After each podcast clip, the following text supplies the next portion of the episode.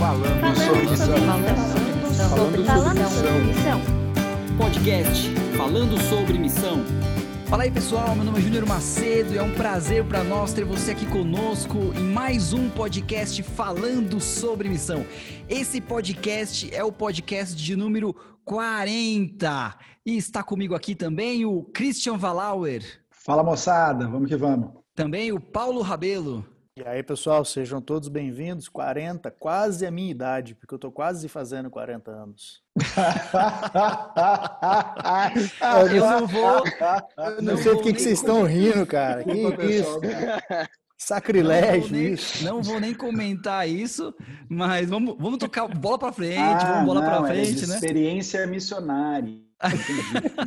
Vamos continuar, gente. Vamos continuar. Ai, ai, Mas, ai. então, temos o prazer de anunciar para vocês que depois de, de algumas aparições do nosso amigo no nosso podcast, a gente fez várias negociações, conversamos com os nossos empresários e acabamos contratando mais um para o nosso time, e ele é o José Fiscaf. E aí, pessoal, tudo bem? Satisfação poder estar aqui com vocês. Agora já fazendo parte, oficialmente fazendo parte do time, né? E ele, e ele tá tão desejoso de fazer parte do time que ele tá caminhando lá na Austrália em direção à Jordânia agora, pelo jeitão ali, né, cara? O cara tá É seis horas da manhã. Vamos entregar, vamos entregar. Você que tá ouvindo aí o nosso podcast aí, seja o horário que você estiver, você não sabe, mas a gente vai entregar agora. Agora são 6 e 18 da manhã na Austrália. E o cara tá lá fazendo a caminhada dele matinal, de camiseta, AirPods Pro lá, e a gente tá aqui na Jordânia, um frio do caramba, com um Já fonezinho. O Christian botou até papel laminado em cima da antena da- do Wi-Fi dele para ver se melhora o sinal, cara. Mas é legal. É Seja bem-vindo ao time aí, José. É um prazer. ó, Se vocês ouvirem alguns passarinhos aqui no fundo, depois o Julinho pode editar. Beleza. Mais um trabalho para mim. Mas tudo bem, tudo bem. A gente vai levando. O importante é que o nosso time agora tá maior e tem muita coisa boa para acontecer por aqui. E não estamos sozinhos. Nosso time está maior, mas também temos um convidado especial. E eu vou deixar para o Paulo apresentar, né, fazer as honras do nosso convidado. Vai daí, Paulo. Embora eu tenha conhecido lá no Brasil, na metrópole de Planalmira, quando ele estava de passagem para visitar os pais dele, ele estava voltando do Japão e indo para a Europa, para a Bélgica, o pastor Ricardo Pereira. Pastor Ricardo, por favor, dá a sua saudação aí, depois a gente já vai entrar falando um pouquinho dessa experiência meio diferente aí, né, no Japão, cara. Fala um pouquinho pra gente, primeiro da sua pessoa aí. Tá, um abraço para todo mundo, todo mundo que está ouvindo, especialmente para vocês. É um privilégio estar aqui com vocês, participando e contando um pouco dessa história que realmente é, é, é única, né? De vez em quando a gente ouve falar de um missionário maluco que vai pelo mundo afora e eu nunca pensei que eu ia me tornar um, mas hoje não, não troco minha vida por nada. Com 13 anos estudando no IABC, nós recebemos a visita de um missionário que cuja sogra morava ali onde meu pai mora, na rua onde meu pai mora. É, ela era uma senhora já idosa e ele vinha todo ano para visitar com a sua esposa a sogra, né? E ele pregava ali na nossa igreja para os alunos. Ele fazia parte da, da ADRA, da- vivia em Washington, nos Estados Unidos. Ele estava na sede da ADRA, era um dos diretores da ADRA mundial. E ele contava histórias fantásticas sobre eh, os países do mundo todo onde ele vi- visitava, por onde ele viajava, atendendo as comunidades pobres, desastres. Então ele contou a história do terremoto na Venezuela, contou histórias da Índia, eh, contou do Camboja, Vietnã, e ele foi contando aquelas histórias eu empolgadíssimo. Eu fui falar com ele com 13 anos de idade. E ele me deu uma cédula de um dólar de Singapura. Ele autografou e eu guardei, eu tenho guardado até hoje. E ele, ele contando aquilo, e a gente perguntava para ele ali nas palestras dele, no sermão, na palestra, ele perguntou: "Mas o que a gente precisa para ser missionário? Ele falou: olha, primeiro você precisa aprender outras línguas, ele falou. E ele falava o português, espanhol, alemão, francês e inglês. Poucas, né? E eu fiquei pensando, isso nunca vai acontecer comigo, isso é já- impossível. né? então ele foi falando o que precisava. A primeira coisa ele falou as línguas, eu fui- pensei, não, isso jamais vai acontecer comigo. Com 13 anos de idade, imaginei, não, isso é impossível. É, bom, quando a gente tem certos sonhos que nascem no nosso coração, mas depois a gente descobre que Deus planta esses sonhos. E hoje eu vejo claramente que foi Deus que plantou aquele sonho no meu coração. né? Eu, eu acabei morando hoje Eu já, já vivi em quatro continentes. Fui pastor no Brasil, nos Estados Unidos por oito anos, dois anos no Japão, estou há seis anos na Bélgica. É, hoje, as línguas é, são ferramentas de trabalho que a gente tem que aprender. No Japão, estudei o japonês. É, eu falo um pouco de italiano, falo espanhol, francês, o inglês e estou aprendendo o holandês, além do português, que a gente fala como primeira língua. Né? Não sei se eu falei inglês também, isso. Inglês, francês, eu, eu não sei, você falou tanta coisa que eu já não sei nem mais que língua que eu falo aqui também agora com você. A, a profecia do, do, pastor lá se cumpriu, é. né? E, e, eu nunca imaginei que eu iria a Singapura. Um dia eu estive lá em Singapura, vinte e tantos anos depois, eh, quase 30 anos depois da, daquele um dólar de Singapura que eu guardei, eu fui visitar Singapura quando estava no Japão. Então foi um, assim, uma, uma, uma, coisa fantástica. A gente não sabe a influência que a gente tem. Até um podcast como esse. Quem sabe um garoto, um adolescente está ouvindo, ouve a nossa história, a nossa experiência. Deus planta a semente no coração desse garoto, dessa menina, e eles vão se tornar missionários. Quem sabe um enfermeiro, um médico, um dentista. Eu tenho um amigo que é dentista brasileiro, mora nos Estados Unidos e recentemente ele resolveu ser missionário. Já passou dois anos, foi para Palau, foi para as Filipinas, foi para o Egito, rodou o mundo como dentista, ajudando as pessoas com necessidade. Então, Quer dizer, qualquer um, quando Deus, Deus planta no coração esse sonho, esse, essa, essa, esse ideal que vem dele, aí ele capacita e ele abre as portas. Os recursos vêm. E Deus fez isso na minha vida. E hoje a realização realmente é muito grande. Eu já estive visitando 46 países é, como missionário. A gente está conversando aqui com, com o Joseph, que está na Austrália. É ele mesmo. É, isso, isso, isso mesmo. Yeah. Em 2015, eu e minha esposa estivemos lá, passamos duas semanas eu preguei na igreja de língua portuguesa em Sydney, tive nas igrejas de língua inglesa também. Demos um pulinho na Nova Zelândia, não podia perder essa, né? É, parece pertinho no mapa, são três horas de voo. E não tive na Jordânia ainda, estou devendo essa. E eu já falei com, com, com o pastor Paulo, tive três vezes em Israel, tive ali do ladinho assim para ir, mas não consegui ainda. Louco para conhecer Petra. Ô Ricardo, é, para quem não sabe, o Japão ele faz parte da janela 1040 e uma vez eu estava conversando com um amigo meu, ele é um, japo, um pastor japonês e tudo mais.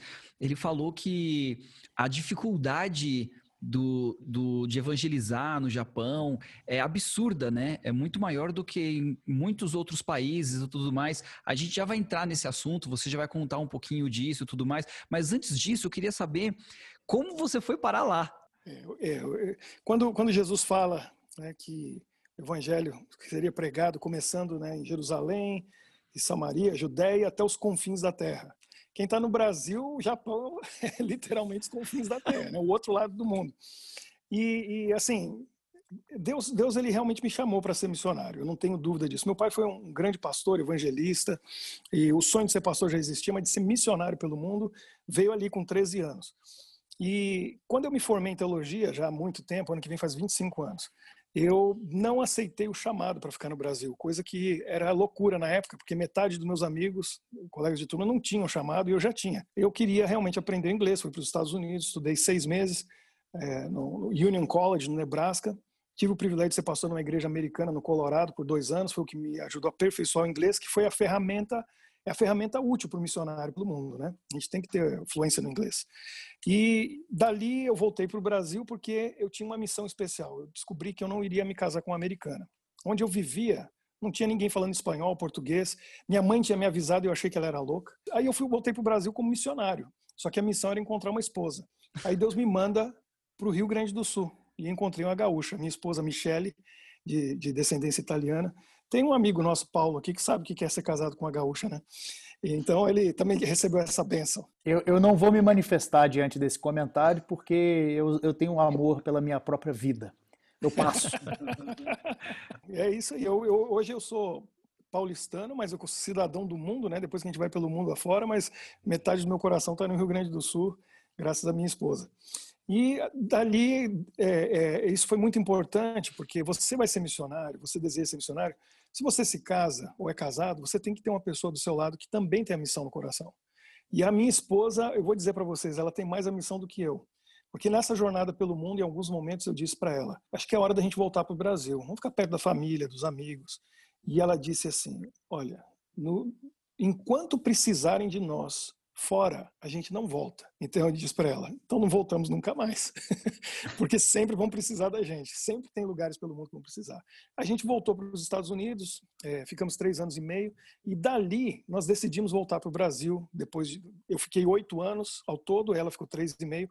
Então, no final de 2010, começo de 2011, nós voltamos para o Brasil. E apenas dois meses depois, para mim, um mês e pouco depois, houve aquele terrível terremoto no Japão, mais especificamente no dia 11 de março de 2011, que gerou aquele tsunami enorme. Todo mundo conhece, sabe da história.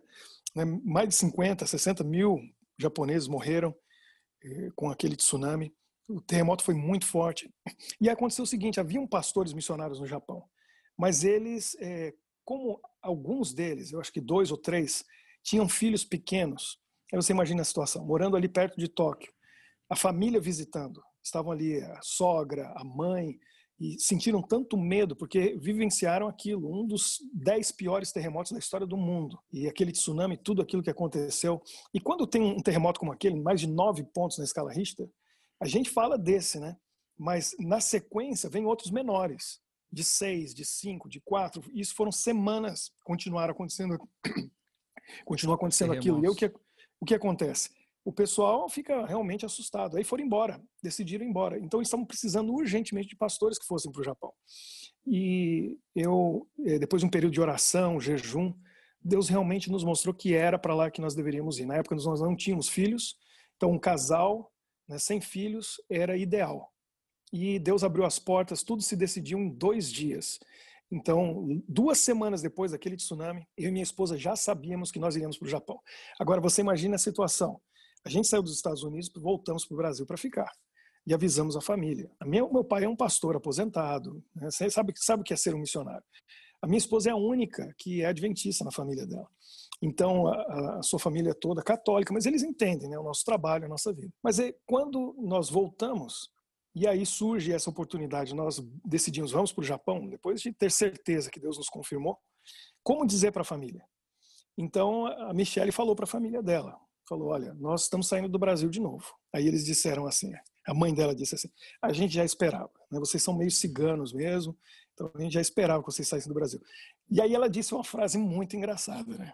Ela disse assim: Bom, é, não sendo para o Japão, qualquer lugar, porque tinha acabado de acontecer o terremoto de tsunami duas semanas antes. E aí nós chegamos à conclusão: não vai dar para dizer, porque disser, ela vai pensar no, ela vai imaginar que, que a gente está indo como missionário para Fukushima e vão colocar a gente dentro da radiação que estava acontecendo lá, né?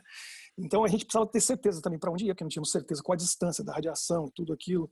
Então a gente só dizia assim, olha, é, a gente vai para um lugar aí e não podemos dizer ainda. É, é, é uma informação é, sigilosa ainda, não dá para dizer. Aí eles ficavam tentando adivinhar. Então a irmã dela dizia norte da África, a gente dizia não, não. Aí a gente dava falsas dicas, né? Eu, eu disse assim, não, lá para onde, o que era verdade, né? Lá para onde nós estamos indo, a coisa está russa. Ah, vocês estão indo para a Rússia? Não, eu falei que a coisa está russa lá, mas não, não, quer dizer que a gente vai para a Rússia. Aí depois de alguns meses a gente falou e eles já estavam mais acostumados com a ideia.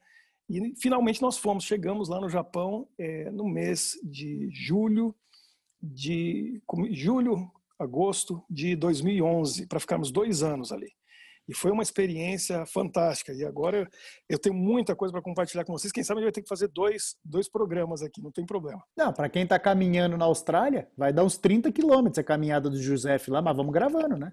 Pois então, nós chegamos no, no Japão e foi uma experiência fantástica. E, e como foi dito, né?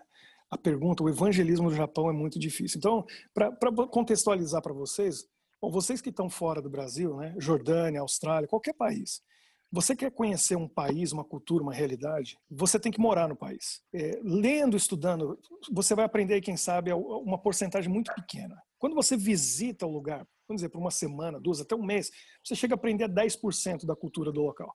Quando você se muda, mora ali, aí você vai realmente entender como as coisas funcionam. E o Japão não era aquilo que nós imaginávamos que era.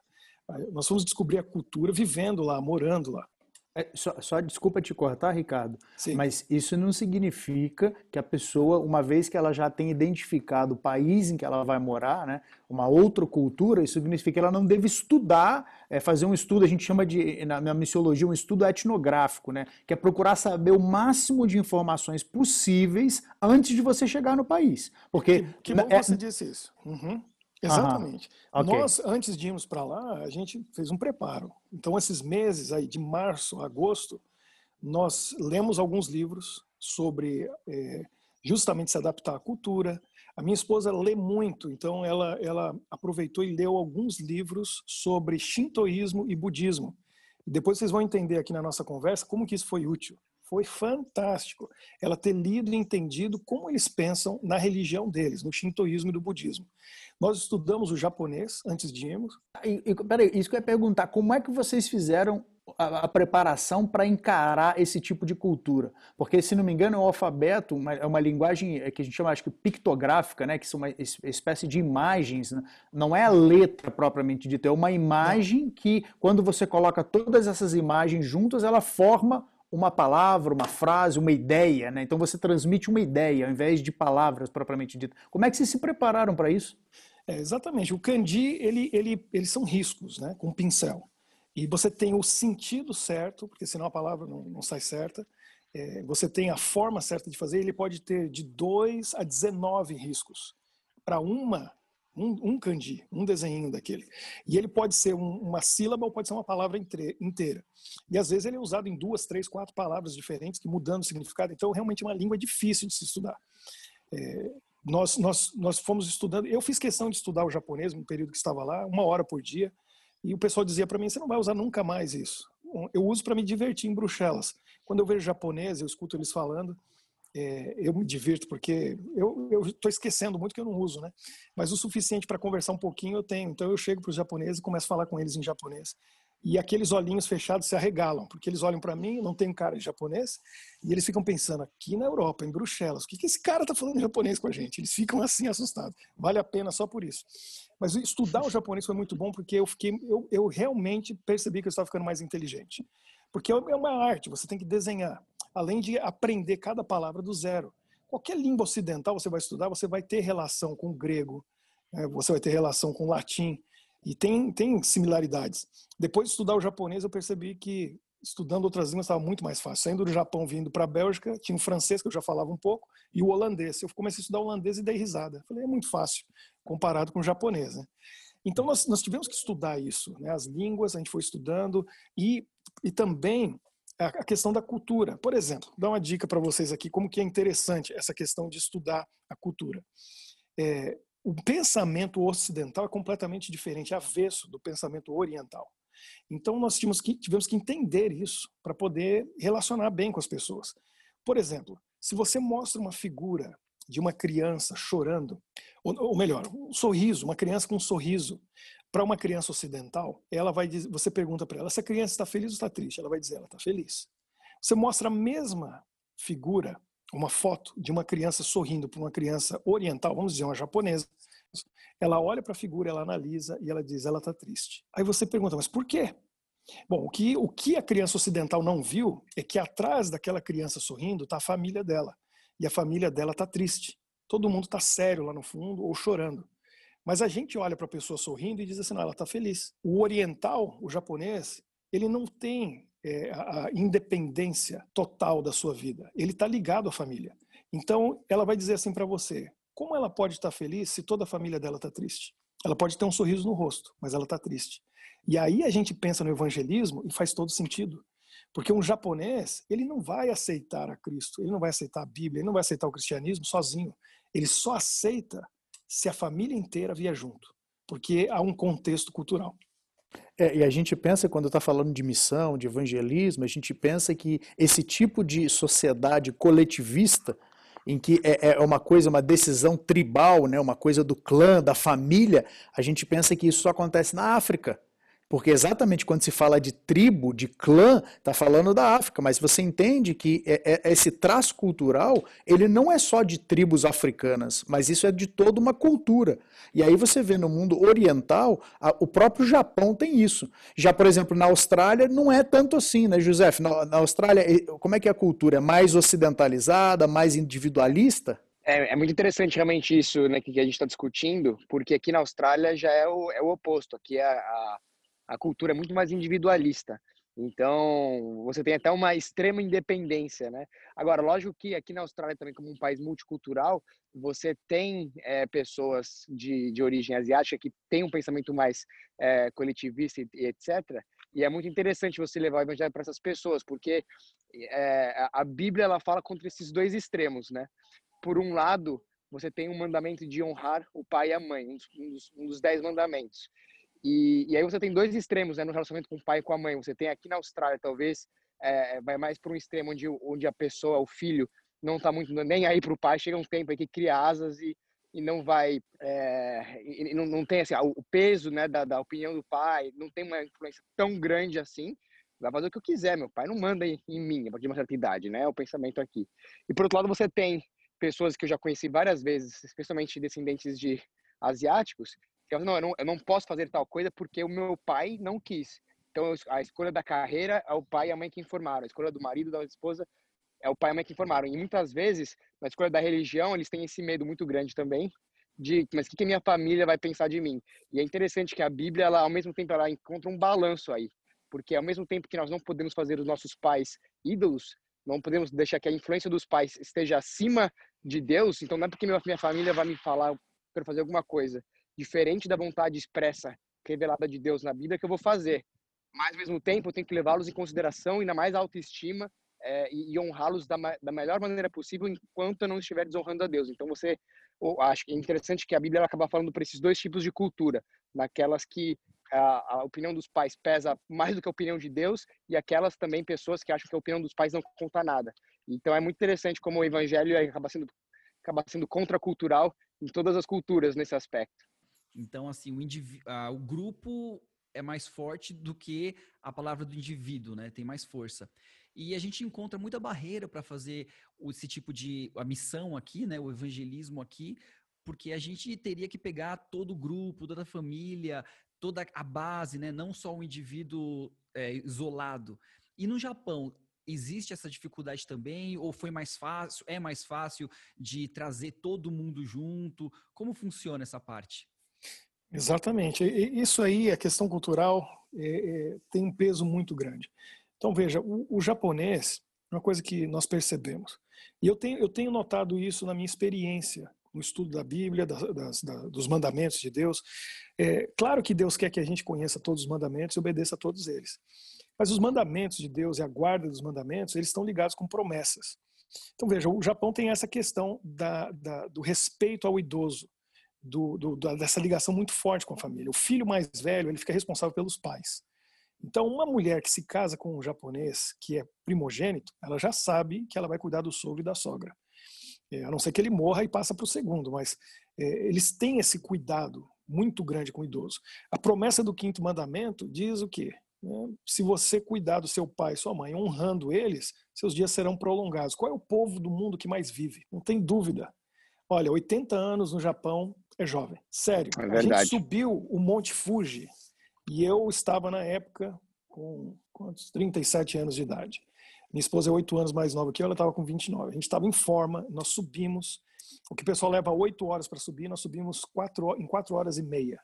Junto com o pastor Odailson Fonseca, está lá na, na, na meditação é, juvenil, inspiração juvenil que ele escreveu. Está lá no mês de dezembro, a gente subiu junto o Fuji. Quando nós estamos descendo de manhã, não, não, eu tenho foto para provar. Estamos subindo ali, eu tirei a foto, um senhor que tinha mais de 80 anos de idade, com um sorriso no rosto, magro, Bom, além do povo mais longevo, é o povo mais magro do mundo. E eles, porque a família, essa unidade da família, essa conexão e esse cuidado, né, combinado com outros fatores, eles têm essa longevidade. Mas eu vejo a bênção de Deus, eu vejo ali o quinto mandamento funcionando. Então essa questão cultural, ela interfere em muitas coisas.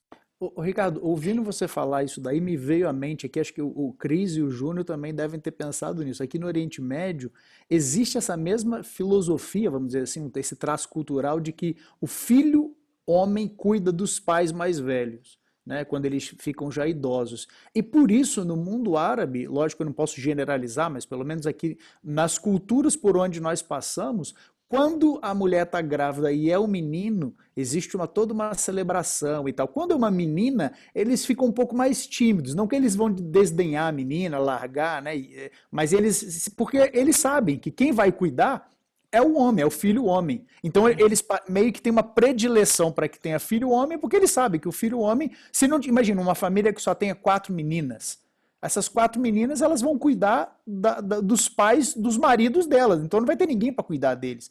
No Japão existe isso também. Você reparou esse tipo de, de, diferenciação, vamos dizer assim, entre o sexo, o gênero do menino ou menina na gravidez ou não? Sim, e, e isso é, é o que eu digo, né? Nós só conhecemos a cultura quando vivemos nela, porque a imagem que a gente vende de um país ou um país mostra né, para o resto do mundo é muito diferente da realidade deles. Então veja, a minha esposa ela é bióloga. Chegando no Japão, ela queria trabalhar na área dela e conseguiu, porque no, no, no Japão são mais de, já chegou a ter mais de 300 mil brasileiros. É, a maioria, ou quase todos, descendentes de japoneses que foram para lá como força de trabalho. Então, trabalha a maioria deles nas fábricas de automóveis. Eu vivia perto de Toyota, que é, eu não sei se foi a fábrica que deu o nome para a cidade ou a cidade deu o nome para a fábrica, ainda não sei. Mas é enorme.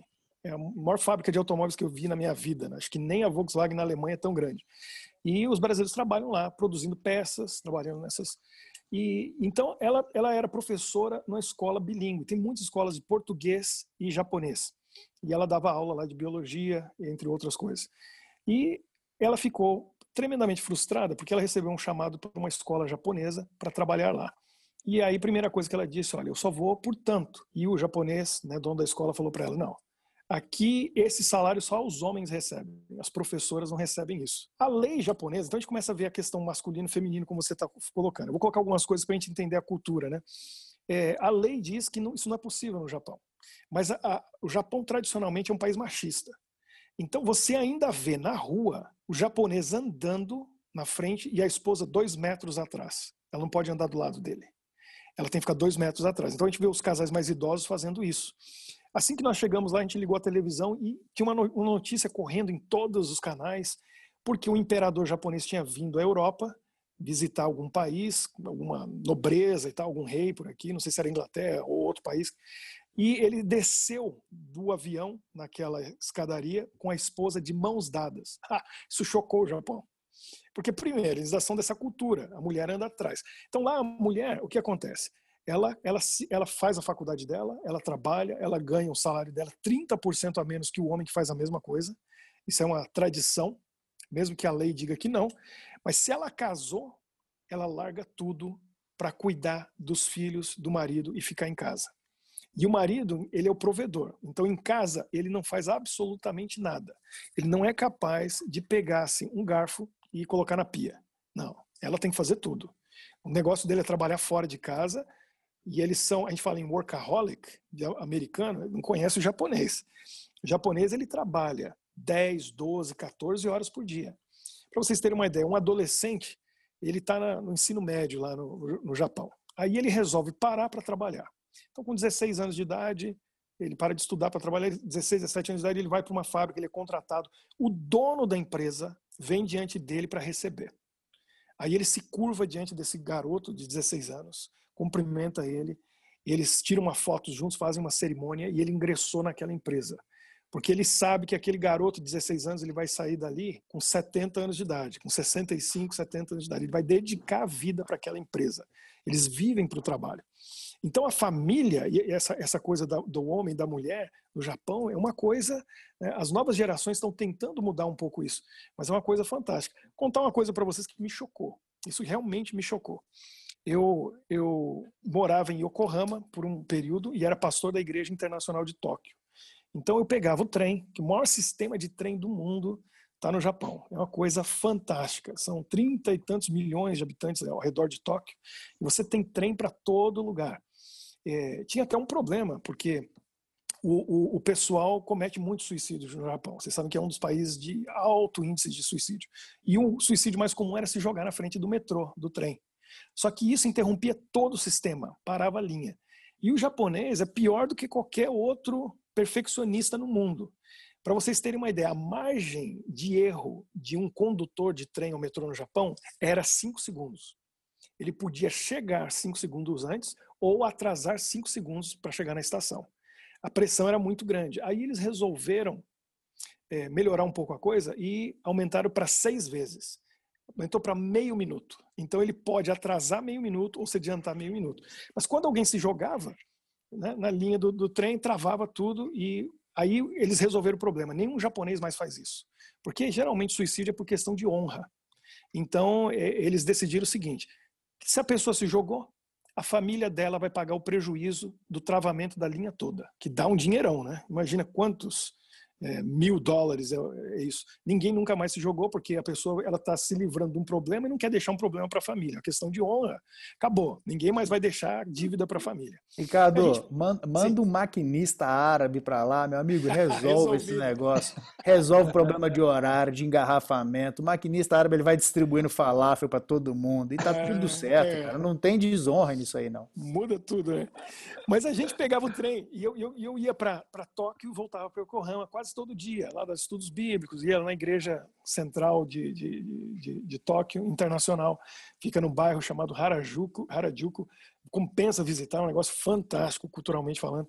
E a, a, nas voltas, quando eu voltava, eu voltava à noite, aí eu percebi que tinha alguns japoneses, terno, gravata, pessoal trabalha nos escritórios em Tóquio, voltando para casa.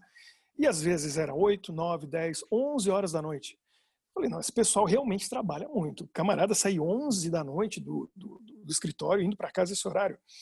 Aí eu comecei a notar que eles, eles tinham um odor específico, e era de cigarro e bebida. Aí eu falei, não, peraí, isso aqui não está certo. Aí eu fui me informar. E aí eu descobri, e veja só, a gente pensa no Japão, né? aquele país e tal, família é importante, mas olha a realidade. Eles saíam do trabalho às 5, 6, 7, no máximo, iam para um bar eles vão para bares onde tem moças, muitas delas é, brasileiras, muitas delas ocidentais, muito, muito bonitas, atraentes, vestidas de maneira sensual, que ficam ali batendo papo com eles por uma, duas, três horas, fazendo com que ele gaste bastante. Esse é o objetivo, para que beba mais. Por que, que o japonês faz isso? Para evitar se relacionar com a família. Ele não quer ver a esposa, não quer conversar com ela, ele não quer ver os filhos, não quer conversar com eles. Então ele fica três horas no bar, vai para casa bêbado, dormir, para levantar na manhã seguinte, pegar o trem de novo e ir para o trabalho. Veja o que, que é a realidade, a cultura de um povo rico, poderoso, forte, né? mas espiritualmente falando, a família em si, né? ele está morto por dentro. E aí, como que a gente vai, vai atingir esse pessoal? Como que vai levar a mensagem? Né? Então, eu quero voltar um pouquinho, Ricardo. Ricardo. Pode falar, pode falar, José.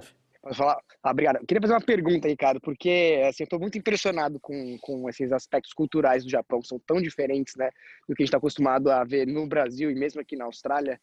E, e, uma coisa, uma dúvida que eu tenho, queria te perguntar é o seguinte: o Japão parece ser um país muito, vamos dizer assim, cristão no que na ética.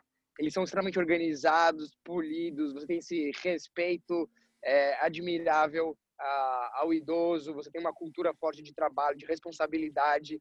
É, eu já trabalhei com pessoas japonesas, para mim são as melhores pessoas do mundo para trabalhar, porque você sabe que a pessoa ela vai estar tá no horário para dar o melhor, ela vai levar os outros em consideração. E a minha pergunta, e ao mesmo tempo você também me fala que, que o país tem grandes carências do ponto de vista espiritual. Você tem na verdade é, uma aparência de, de, de, de perfeição, mas que muitas dessas pessoas não, não, não, não como você falou, não tem é, um relacionamento com, com, a sua família ou tem problemas no casamento, etc. A minha pergunta é, para um país que, que, que é tão civilizado, onde você um país que praticamente não, não, não tem crimes, né? Você tem uma taxa de violência baixíssima. Como é que você leva a questão do evangelho para eles como uma mudança ética? Porque talvez num país onde é tudo bagunçado, Jesus ele vem e fala, olha gente, isso aqui tá errado né? Uhum. Você tem que ter um respeito pelo, pelo outro. Isso no Japão já existe. Como, qual que é o ângulo, então, de levar, de levar Cristo para eles é, é, sendo que eles são uma pessoa que, que, são um grupo de pessoas que já praticam tantos dos princípios bíblicos, talvez é, através da cultura? Ah, muito, muito boa a sua pergunta. E realmente é que a gente começa a fechar agora entender um pouco da, dessa realidade, né? Realmente, o, o japonês, ele, ele tem princípios éticos fantásticos. Eles são ensinados assim, desde a infância. É, tem algumas coisas que chocam a gente até na maneira que eles são criados. Por exemplo, é, os pais não levam os filhos à escola, eles vão sozinhos. A não ser quando, seja, quando são bem pequenininhos, 3, 4, 5 anos de idade, você vê na garupa da bicicleta, mas a partir de 5 anos eles vão sozinhos. Os mais velhos guiam os mais novos. E eles vão atravessando a rua na faixa, e vem um grupo, e vem um de 9 anos guiando os de 6. E eles têm um bonezinho vermelho ou branco para que o, o, o, motorista veja. E eles levantam a mãozinha assim, ó, para ficar mais alto. Aí o pessoal vê para não atropelar. Agora olha só, você vê motorista maluco, vi uns caras passando com tudo. Aí eu aprendi logo cedo isso. É, nos Estados Unidos a gente morre de medo de passar um ônibus amarelo, que é o ônibus da escola, porque se passar, você vai ser preso, vai pagar uma multa enorme, seu carro vai ser apreendido. É a pior coisa que você pode fazer no trânsito é passar um ônibus escolar nos Estados Unidos. No Japão, é atropelar uma criança. Porque funciona assim: se você atropela uma criança, é, o, que, o que, que acontece? Eles calculam o tempo de vida útil que essa pessoa teria. E essa é a indenização que você tem que pagar. Então, se você atropelar um velhinho de 80 anos, você está tranquilo. Que ele já ia morrer, né? Tá, tem pouco. Você pega uma criança, É, no caso do Japão, você vai pagar uma indenização aí no velhinho de 80 você vai pagar só 25 anos. O cara vai até uns 100, 105. A criança, meu amigo. Isso é que morre é cedo, né? Antes de ir para o Japão, eu vi um documentário de um japonês de 103 anos de idade é, que ele, ele dava aula para outros japoneses de longevidade. Então ele ensinava exercícios físicos, ele estava estudando português, para você ter uma ideia. Ele mostrava como se alimentar, ele ensinava ginástica. Os alunos dele, 80 anos de idade, 75 anos de idade, eram os alunos dele que queriam viver mais 20. Mas, mas o, o Japão tem, tem essas coisas. Por exemplo, as crianças chegam na sala de aula, eles limpam a sala de aula. Não existe faxineiro na escola. A criança limpa o seu quarto, a sala de aula é limpa pelas, pelos estudantes. Eles limpam o chão, limpam tudo e tal. Eles são ensinados assim. Nas fábricas, a mesma coisa. Por exemplo, você vê, isso que, que o Joseph falou é fantástico. Você vê um, uma esquina, um cruzamento. Eu passava toda manhã, na esquina daquele cruzamento tinha uma concessionária. Você via todos os funcionários, inclusive o dono da concessionária, sabia que era um japonês, a dele, né, do jeito que ele estava vestido, era o dono. Eles vão para o cruzamento limpar a grama, recolher algum papel que está no chão. Eles pensam coletivamente. Então, eles têm essa, essa questão cultural. É fantástico. Questão de responsabilidade, de horário, de trabalho. Corrupção, esquece. É, é, questão de, de, de segurança, o Japão está entre os cinco países mais seguros do mundo. Não tem roubo, não tem crime. Agora, devo fazer um parêntese aqui. Eu disse para vocês que tinha mais de 300 mil brasileiros no Japão, né? E adivinha o que, que aconteceu com o Japão quando esses brasileiros foram para lá? Ô, ô Júnior, muto o Ricardo, muto o Ricardo, obrigado, até a próxima. O podcast fica por aqui. Fala aí, vai. A verdade é que o, o, brasileiro revolucionou o Japão, porque você mora num país, eu vi isso aqui na Bélgica, eu podia contar histórias aqui na Bélgica, a gente vai falar da Bélgica depois, né? Eu vou contar para vocês mais para frente. Mas o, o, o japonês revolucionou o Japão, o brasileiro. Porque acontece o seguinte, eh, o pessoal era muito naivo, eles eram muito ingênuos, porque não tinha crime. Não tem falcatrua, não tem né, aqueles termos que a gente conhece no Brasil, 171, aqueles negócios, não existe. A malandragem, né? A malandragem. Aí chegou o brasileiro lá. Olha, a gente ia em lojas de departamento, roupas, coisas assim. Depois a gente descobriu com o tempo. Eles tinham um código. Você entrava e sempre tem música tocando. Quando entrava um brasileiro, a música mudava. Todos os funcionários ficavam alertas e todo mundo, porque era um sinal para dizer, entrou brasileiro na loja. Olha, olha que loucura. A gente viu isso. Outra coisa, eu estava assistindo um noticiário e, e, eu não entendia nada de japonês. Era o comecinho que tinha chegado lá, mas eu conhecia uma palavra ou outra. Aí eu só fui acompanhando as imagens e a imagem apareceu, é, apareceu assim um carro, aí apareceu um ferro velho, carros sendo desmontados, aí de repente apareceu uma prisão, porque eu vi a janelinha, né, quadriculada assim. E foi falando, então eu não sabia o que estava acontecendo. Aí eu vi uma palavra, Buradirodin, quer dizer brasileiro. E, e aí eu já liguei tudo. Um brasileiro tava, tinha roubado roubado o carro de alguém, estava preso. Então você, você já pega na hora o negócio.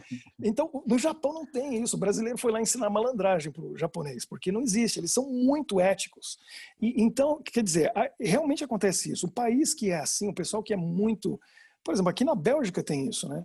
Não tem rico e não tem pobre. Tem, tem alguns ricos, mas o pobre aqui é rico. A gente vive como rei. Eu nunca vivi melhor. Nem nos oito anos que eu tive nos Estados Unidos, eu não tive uma vida melhor do que eu tenho aqui na Bélgica. E aí, para que Deus? Então, o Japão tem essa realidade. Nós somos um país próspero, a gente é ético, a gente pensa no nosso país, cuidamos da nossa família. Para que Deus? Agora, eles crescem né, dessa maneira, ética. Tudo funciona, tudo vai bem. Aí você começa a ver. Quando você vai nos templos japoneses, pra, antes de entrar, tem um tanque. Você tem umas cuiazinhas que você lava a sua mão para se purificar.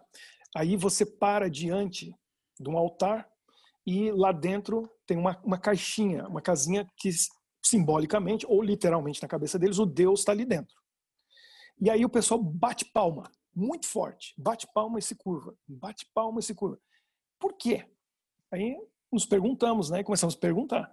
É para acordar o Deus. O Deus está dormindo. Então você bate palma bem forte para acordar ele, para dizer: Eu estou aqui, ó, presta atenção em mim. Aí você já começa a entender as coisas, né?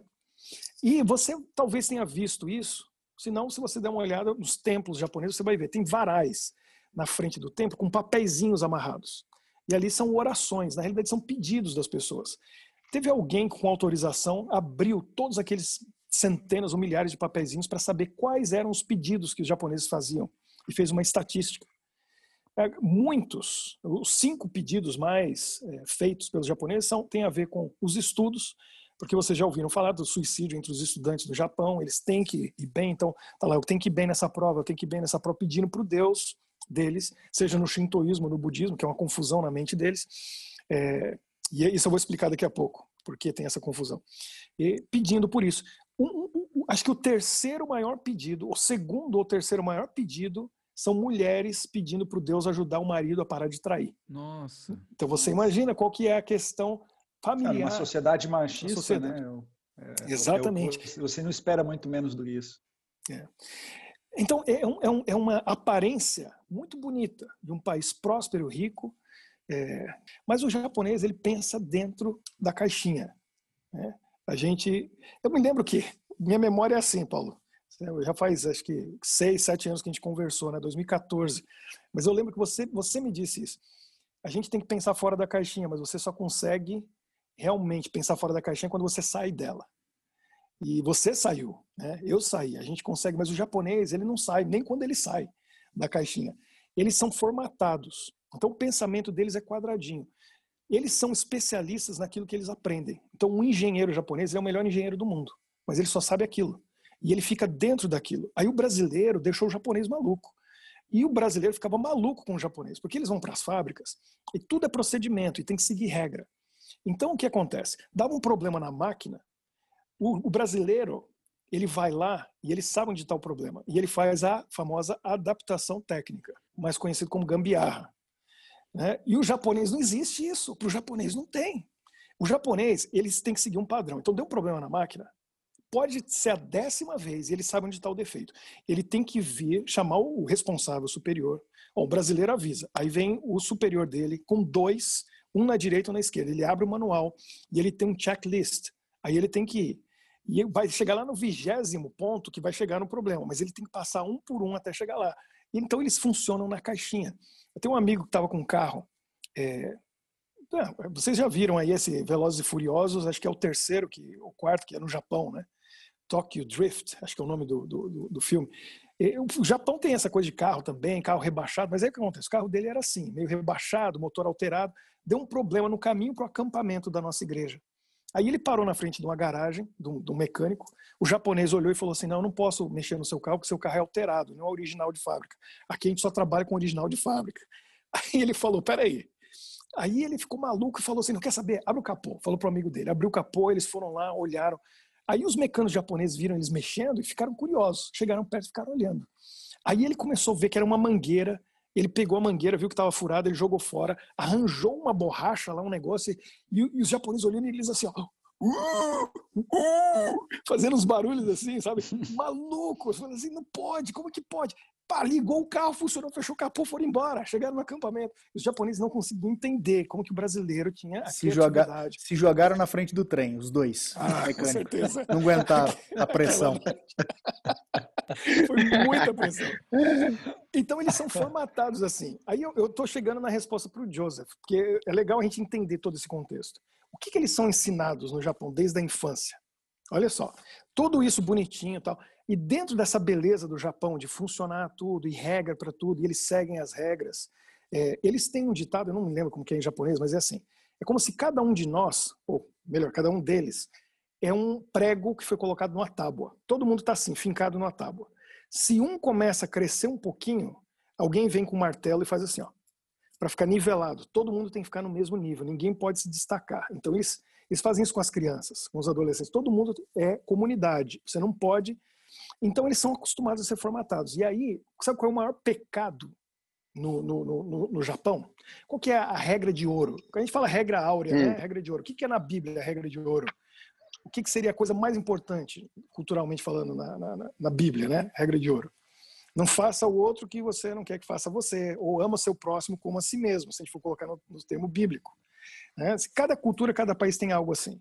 O Japão, o que eles aprendem na infância, e aí está a chave do evangelismo e está o problema todo, é o seguinte: não incomode o seu próximo. Essa é a regra de ouro no Uau. Japão. Você não pode Uau. incomodar o vizinho, você não pode incomodar alguém na rua. Aí eu vou colocar em forma prática, você vai entender.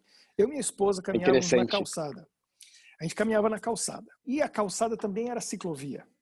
E o japonês, você sabe, o chinês, o japonês, o holandês, o belga também, mas esses países são, são os países da bicicleta povo anda muito de bicicleta. Então, o camarada vinha de bicicleta atrás da gente e ele tinha aquele sininho, trem, trem. Ele não vai tocar o sininho. Ele não tocava o sininho, porque se ele tocar, ele está quebrando a regra número um do Japão, que é incomodar o próximo. Então ele ficava incomodado e ele ficava ali atrás, assim, ó, equilibrando a bicicleta, torcendo para a gente ver que ele estava ali. E aí, no momento que a gente via, a gente se assustava e dava um pulinho para o lado. Mas por que a gente se assustou e pulou? Ele ficava assim, sentia mal, porque ele se incomodou. Aí ele passava dizendo mil vezes, baixando a cabeça, sumimasen, sumimasen, sumimasen, que é desculpa, desculpa ter incomodado. Ou gomenasai, gomenasai, sumimasen, gomenasai, sumimasen, quer dizer, desculpa, me desculpa, desculpa muito, porque está incomodando. Então, isso é que gera todo o problema. Porque acontece o seguinte, você vai fazer evangelismo, você não vai incomodar uma pessoa não se você como não incomodar. para ela, olha... Não, o, o, Christian, o Christian tá rindo porque ele tá lembrando dos motoristas no Líbano e no Egito, dirigindo, que eles não buzinam. É, uma vez, o Fábio, o Fábio é, é um outro missionário que estava no Sudão e ele morou um tempo no Egito também e ele falou, ele falou, Paulo, eu consegui uma vez contar, o recorde foi ficar três segundos sem ouvir uma buzina. Esse foi o recorde, três segundos. Agora você vai falar isso pro japonês, cara? O japonês tem um ataque do coração. Não, você não é, eu ouve pensando o tempo, Japão.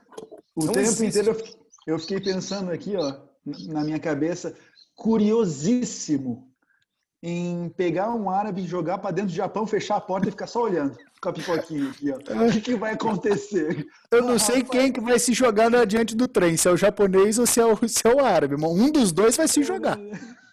Lá não se usa buzina, realmente. No Japão, acho que se a buzina tocou é porque ele já atropelou alguém na pancada e disparou a buzina, porque não, não, não, não se usa. É uma falta de respeito muito grande. Então que tem loucura, essa cultura do, do, não incomodar. Agora, que coisa que incomoda mais, incomoda mais falar de religião, falar de crença, mexer com a fé da pessoa. E aí eles crescem Sim. com essas tradições shintoístas e budistas. São tradições, não é religião nós fomos descobrindo isso. E a minha esposa, que leu os livros de Shintoísmo e Budismo, e sabia tudo a respeito daquilo, a gente foi conversando e nós fomos entendendo isso. Para vocês verem a confusão. Quando a criança nasce, eles fazem um ritual budista. Quando morre, é um ritual shintoísta. Mas quando casa, é o casamento cristão. Olha, olha a loucura. A gente anda nas grandes cidades no Japão e você vê uma catedral católica estilo essas aqui europeias. Você olha aquilo e fala: olha que igreja católica fantástica aqui. só que não. é, é, é, é, só, é só uma fachada. O que, que é aquilo? É para casamento. Porque eles assistem os filmes de Hollywood e acham a coisa mais bonita. Então, o que, que tem? Tem aquelas limousines pretas, traz, trazem o noivo ou a noiva, E ele, e ele vem daquele terno preto, um smoking, ela com vestido branco, entra naquela catedral católica e tem um casamento cristão. Mas é tudo fachada, só porque é bonito e eles gostam da, da, da, daquilo que eles veem nos filmes de Hollywood. Então é uma confusão, eles, é, é tradição. Aí olha o que nós descobrimos.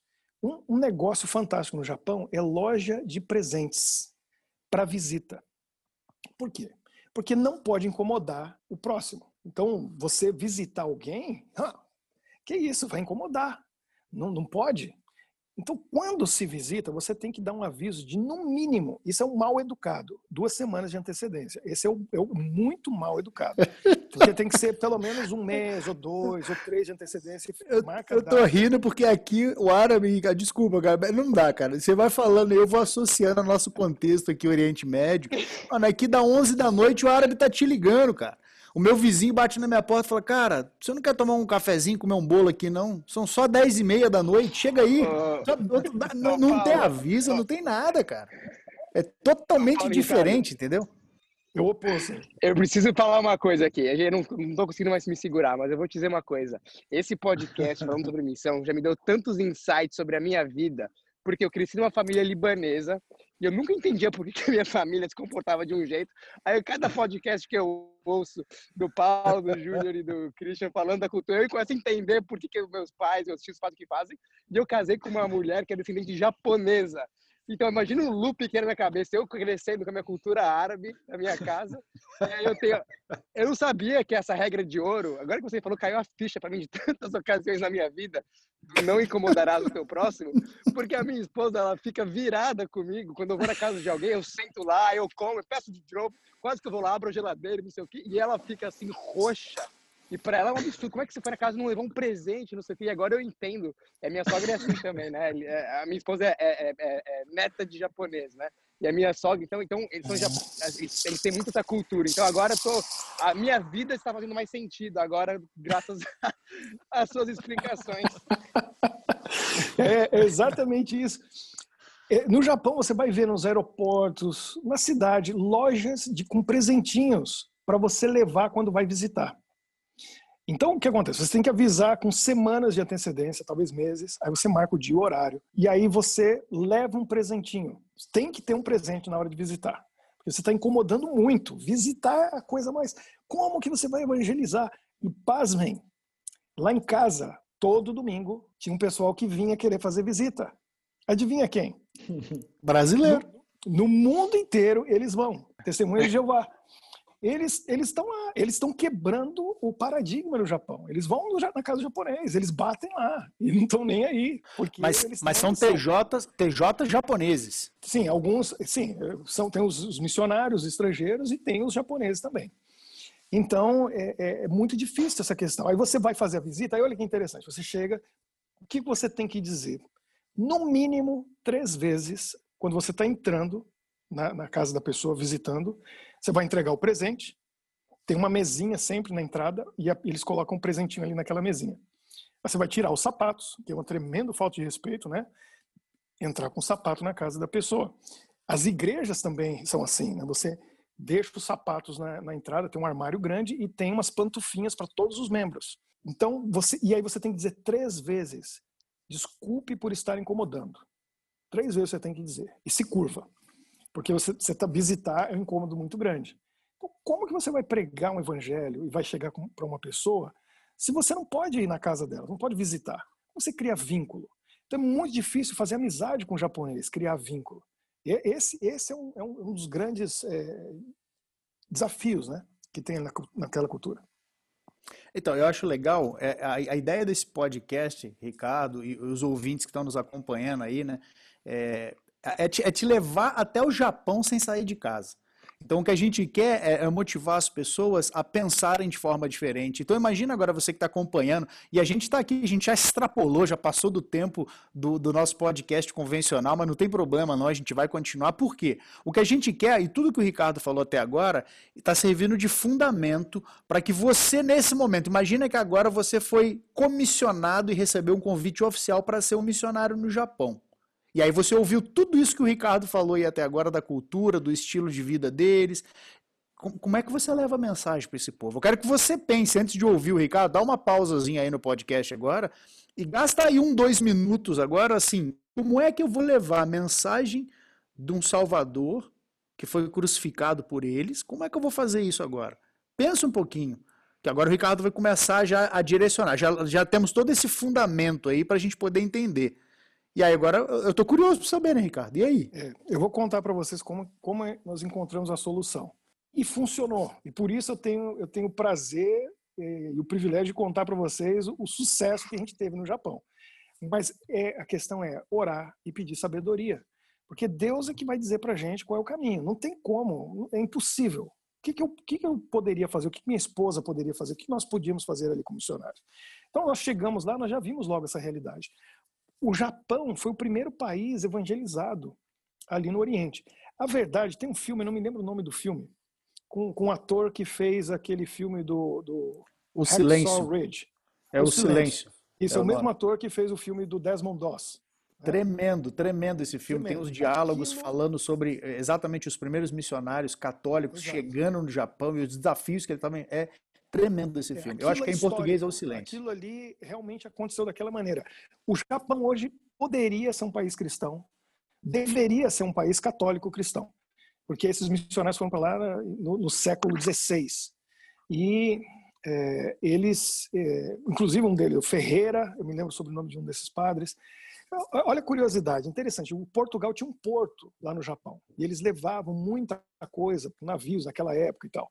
E não é por acaso, agora você vai, vai ficar assim, essa é minha teoria, que o né está no japonês. O né é usado no, no, no, japonês exatamente como a gente usa no português. Ele é o né, essa partícula, essa sílaba vai no final da frase para confirmar a pergunta. Né? né? Já viu tanto que né o japonês fala? De onde que vocês acham que eles tiraram isso? Agora, olha que interessante. De onde você acha que veio o arigato? Arigato, que quer dizer o quê? Thank you tinha um porto português no Japão. Os portugueses iam lá, eles faziam um negócio, terminava a negociação, né? terminou tudo, acertou, o, o português virava e dizia o quê? Obrigado, obrigado. O japonês não consegue falar obrigado. Ele falava arigato, arigato. De onde que veio arigato? Não tem dúvida, veio do obrigado do, do português. Então, Olha nós isso. chegamos, é interessante, né? Por isso que eu falo, morando lá, a gente, a gente começa a perceber, entender as coisas. Aí o que acontece? Chegamos no Japão e a gente viu. A igreja adventista começou no Oriente pelo Japão. Foi o primeiro país que a gente chegou, estabeleceu a igreja.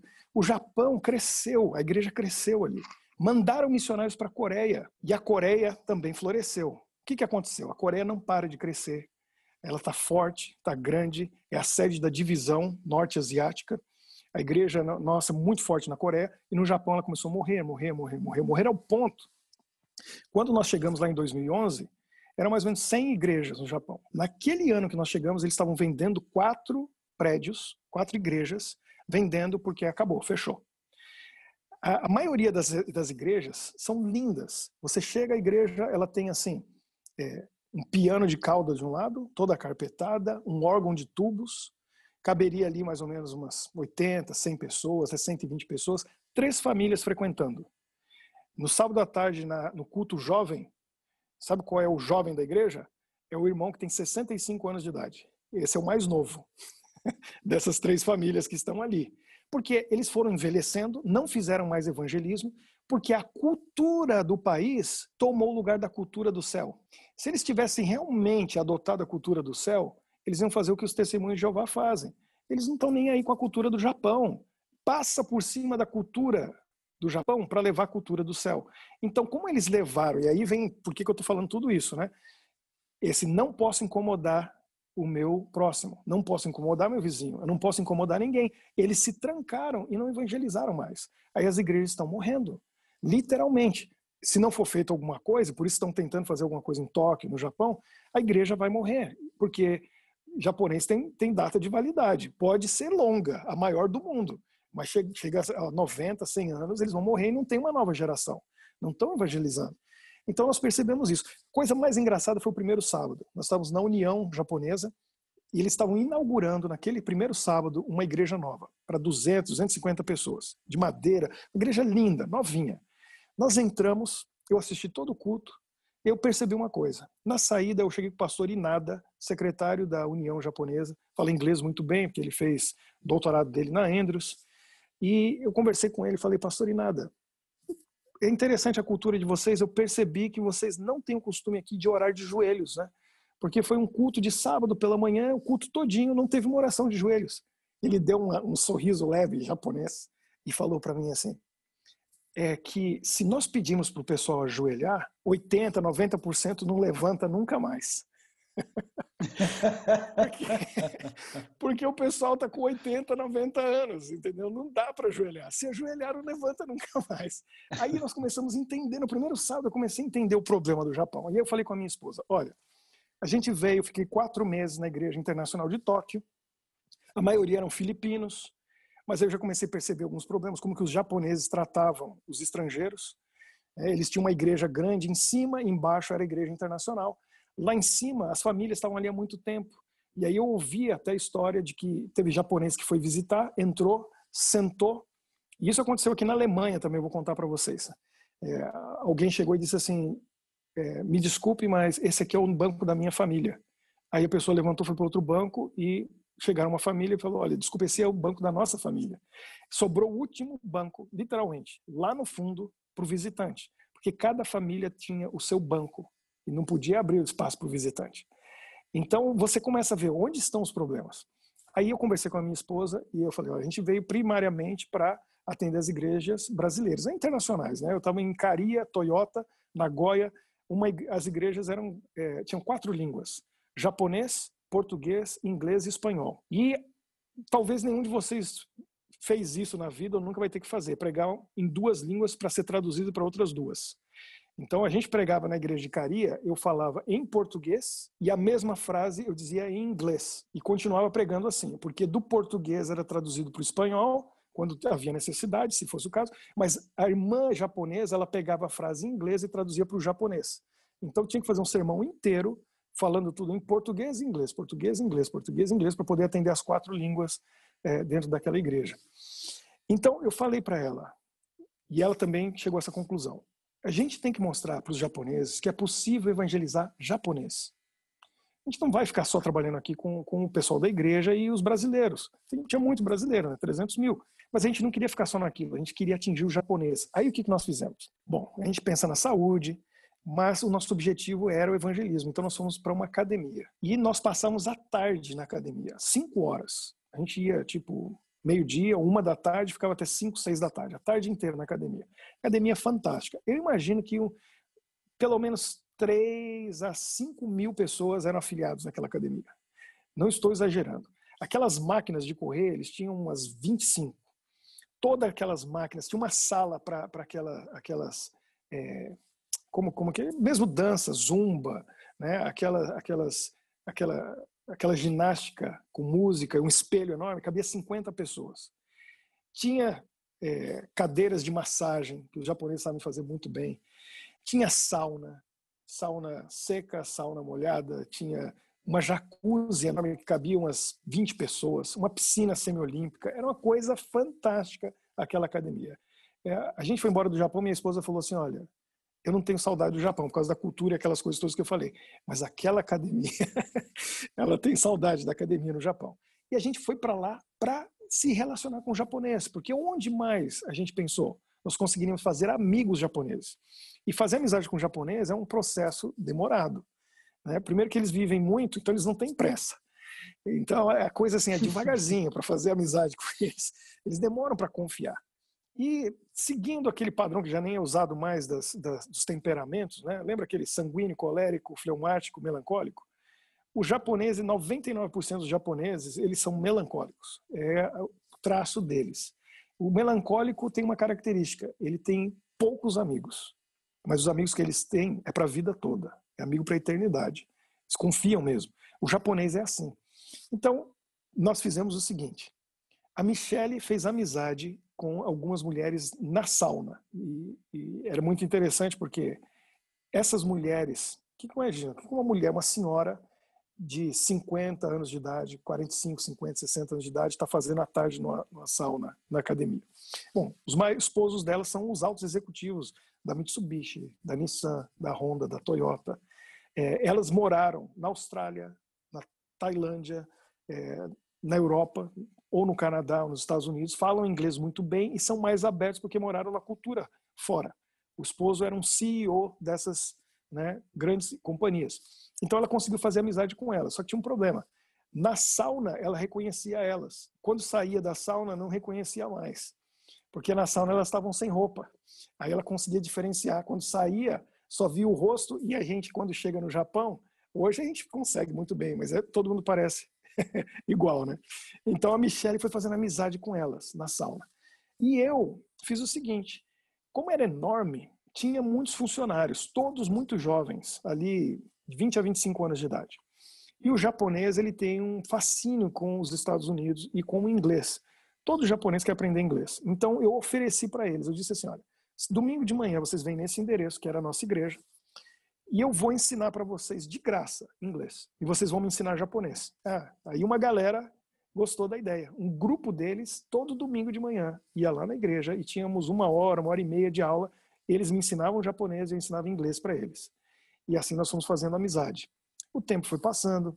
Um deles viajou, foi para Singapura, outro foi para China, voltou e trouxe um presentinho. Eu viajei com a minha esposa, foi quando a gente foi para a Austrália. Nós fomos é, para Singapura, Malásia, Tailândia. A gente trouxe uns presentinhos para eles, começa a criar vínculo de amizade. Até que chegou um ponto que eu dei para eles de presente, quando o inglês deles já estava num nível assim. Isso depois de um ano, um ano e pouco, quase um ano e meio. Eu dei para cada um deles uma Bíblia bilíngue. De um lado inglês, do outro lado japonês. Aí nós abrimos a Bíblia e o primeiro texto que nós lemos foi Lucas 21, 25. E haverão sinais no sol, na lua e nas estrelas. As nações estariam angustiadas com o bramido do mar e as ondas. Isso em 2012, um ano depois do tsunami que o Japão enfrentou. Ficou muito claro do que, que esse texto estava falando. O que, que Jesus estava dizendo quando ele falou: olha, o sinal da minha vinda, um deles é que os países vão estar com medo do mar e das ondas. E aí eu mostrei para eles a profecia. E eles começaram a estudar a Bíblia. Tenta oferecer uma Bíblia para um japonês. Ele não vai receber. Mas de um amigo, ele recebe. E esse foi o segredo. A Michelle foi fazendo amizade com as amigas dela na sala. E ela foi conversando. Como ela tinha lido todos aqueles livros do shintoísmo e do budismo, ela usou toda aquela informação para se aproximar. Porque, como dizia o meu grande amigo Volter, ele, ele dizia o seguinte, e ele esteve lá duas vezes comigo no Japão, passou, levou um grupo de estudantes um ano, um grupo de estudantes no outro ano, eles ficaram 40 dias fazendo trabalho com a gente, ele ficou três semanas em casa num ano e três semanas no outro. Ele disse o seguinte, que eu nunca vou me esquecer, é, para dizer certas coisas, primeiro você tem que conquistar o direito. A gente chega para um desconhecido e quer começar a falar de fé, de Jesus, e mudança de fé e de crença, e você nem conquistou o direito ainda, porque você não é amigo. Mas depois que você se torna amigo, aí você conquistou o direito de dizer certas coisas. Então foi isso que a gente fez com o japonês.